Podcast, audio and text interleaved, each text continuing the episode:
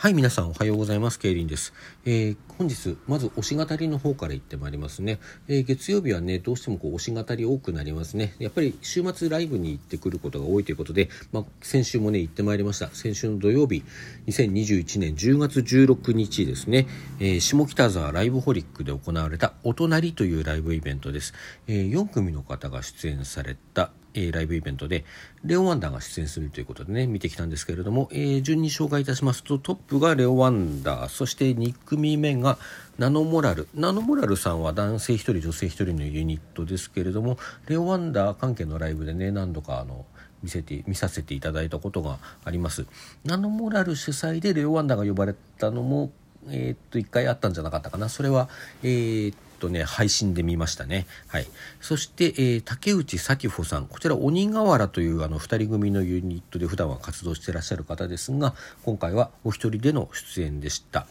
えー、そして、みゆさんね。みゆさんは以前、あの、レオワンダーと同じね、えー、っと、ユニコテスラという、あの、プロジェクトの、あの、一員なんですけれども、そのユニコテスラの、えー、っと、以前はアミーナっていう、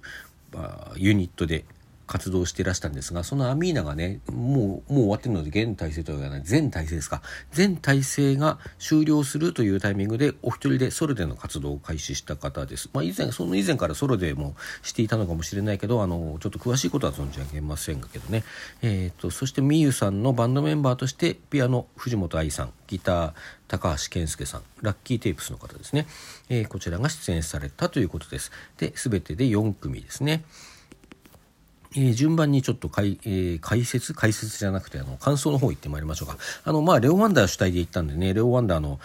あの感想が長めになりますけれどもまずセットリストをご紹介してまいりましょうね。えー、っと1曲目2曲目が「ジャーニーワールドライブ」ってまあこれはもう鉄板中の鉄板でありお披露目ライブの時のあの最初の2曲ですよね。でそれに引き続いて「光のストーリー」まあ、こちらもかなりこう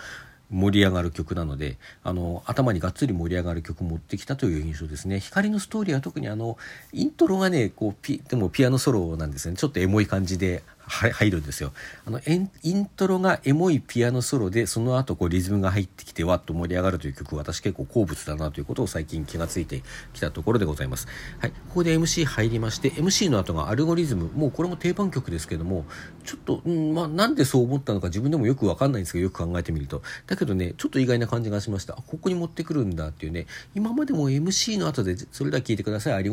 ゴリズムっていう流れだったことあったと思うんですけども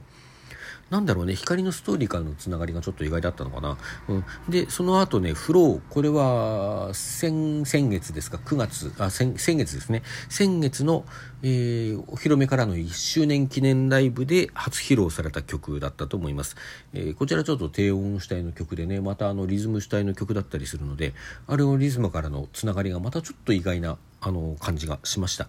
そして、姉もね、まあ、こちらも比較的新しい、まあでも随分経ちますね。随分経つ曲ですけれども、こちらちょっとストーリー性のある曲でね、あの、エモさが割と前面に出てくるような曲だと思ってるんですけども、あのー、まあ、このアルゴリズム、フロー、アネモネっていうこの3曲のつながりがね、結構意外に感じたんですよね。まあ、どこがと言われるとうまく説明することができなかったりするんですけども、まあ今ね、あの、単曲の説明をした時にちょっと触れたようなところだったかなと思います。はい。で、その後ミラージュ。まあこれもね、あのー、一期から引き継いだ曲の中ではちょっとこう盛り上がる系の曲であの振りもこう簡単にコピーできる振りがあってねあの会場を盛り上げやすい曲だと思うんですよねだからこう後ろに行くに従ってそういうことにこう参加しやすくなるようなこうセットリストだったのかなというような印象はちょっとあります。というのはその後があの最後の曲でねセーリングデーなんですね。まあ、セーリングデー最近最後にやることが非常に多くってあのまあ確実に盛り上がる曲と言ってもいいぐらいねそしてやっぱり振りコピーもとてもしやすいっていうところがあってで爽やかでとっつきやすいっていうね。あの、まあ、いろんな意味でこう最後わーっと盛り上げて終わるのにはあのいい曲なんですよね。まあ、だからそういう風なあの組で最初にわっと熱くしておいてあのちょっとエモいところも聞かせつつ最後にまたがあのガーッと会場を盛り上げていくよっていうねあのトップバッターということでそういうことを考えての瀬戸りだったかなという感じはしますね。ちなみにこちら瀬戸りねねさんが考えた瀬戸りだったそうです。はいえー、パフォーマンスについて言うとまあ、あの狭い会場で結構爆音系ということでね、まあ、それに負けまいとこう声を張り上げるようなシーンもあったりしましたけども、まあ、それも含めて非常にこうライブのあのなんていうんですか迫力というか臨場感、まあ、臨場感は現場にいるんだから当たり前ですけどねそのなんていうんですか熱さ激しさみたいなものそういうものが非常に出ているとてもいいライブだったと思います。まあ、ただ今言ったようにね最後でこう会場あのわっとこう一丸にして盛り上げたいというような多分気持ちがすごく強かったと思うんですけれども私割と後ろの方でねあの見てたんですけどもあのそのね簡単な振りコピする人っていうのがまあ一部しかいなかったりしたのがちょっと寂しかったのかなというような感じであのなんとかあの盛り上げようとねねさんが煽ってるところなんかも見られました。まあね耳では楽しんでたんだと思うんですよね皆さんね。あの手は振らなくてもこう体ゆすってこう楽しんでいらっしゃる方とかたくさん見ましたしね。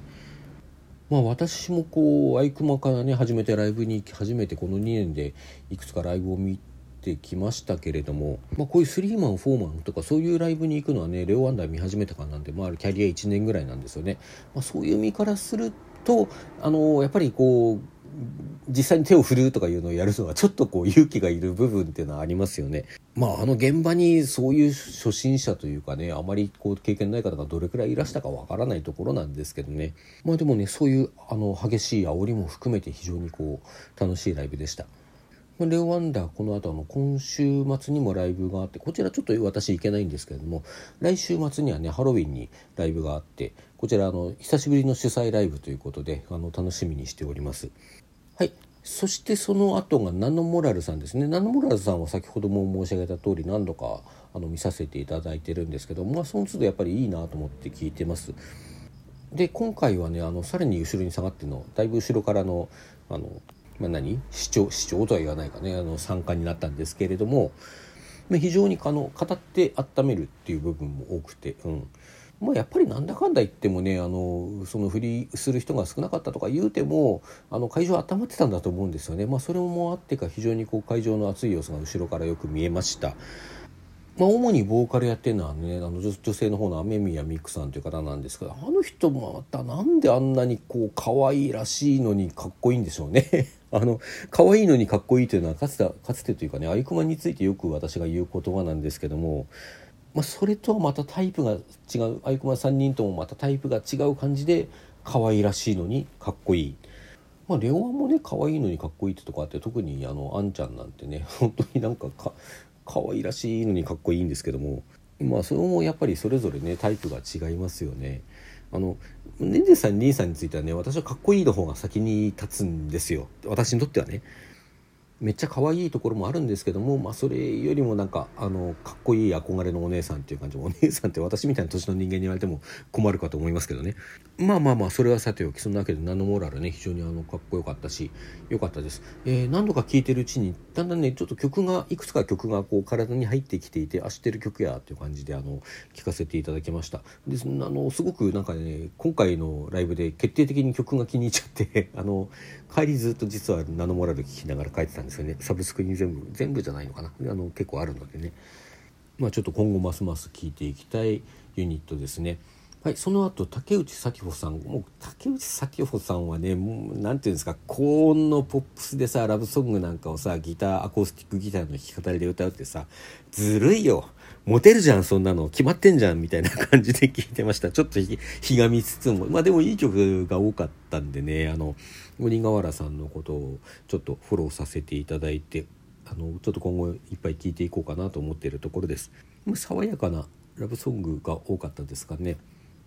はい、そしてその後みゆさんですね、まあ、みゆさんのことはもう全然存じ上げなかったんですよ。アミーナもねもう全然聞いてなかったんですね名前は何度か見かけているのであの知ってたんですけども。で今回予習としてアミーナ聞いたらすごく良かったんでねあの 活動してるうちに聞いときゃよかったなっていうふうに思ったんですけれども。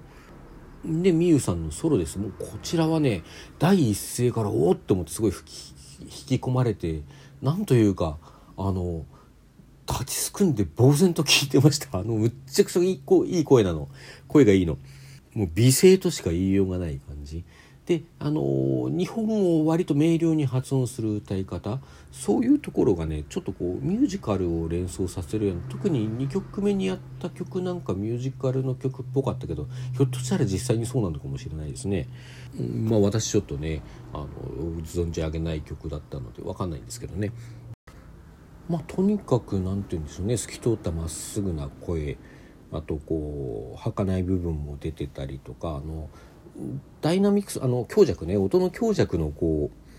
うなんか表現の幅なんかもすごく大きくってあのすごく出すところ息を混ぜるところとかのね表現力なんかもあってとっても聞き応えがありました。まあなんていうかすっかりなんて言うんでしょうね。例えばクラシックのねコンサートとか聴くような気持ちで私は聞いてましたねまあでもねまだまだこう若いということもあっておそらく多分もっともっとなんなんていうのかなそのテクニカルな部分だけじゃなくていろんな表現の幅っていうものをもっとこれから広がっていくのかなという感じで非常にそういうところの楽しみな方だなと思いましたね。まあ、そんなこんなでねあの全部で2時間余りありましたでしょうかあのずっと大変楽しく聞かせていただきました。まあ、終演後はねまたあの特典会なんかも参加してまいりましたけれども今回はねあのそのライブハウスのスペシャルコラボドリンクを飲むとあの1杯につきこう1つ特典券がもらえてそれで、えー、各ね出演者によってあの別々の特典がそれでつきますよっていう。レオワンダーはねフォーショット写メ。いつもの敵じゃなくて写メがね取れるということであのそちら参加してまいりました、まあ、ちなみにドリンクの方はベッタベタに甘かったですけどね。でその他にねちょっとチェキなんかも取ってわちゃわちゃして帰ってまいりました。ねねさんに「ケイリンが元気そうで私は嬉しい」って言われたんだけど なんか元気なさそうに見えるのかな？いやいつも大体元気ですよということね。多分聞いてくださってるのかなと思いますのでこちらでお伝えして今回終わりたいと思います。はいそれでは皆さんさようなら。今日も良い一日をお過ごしください。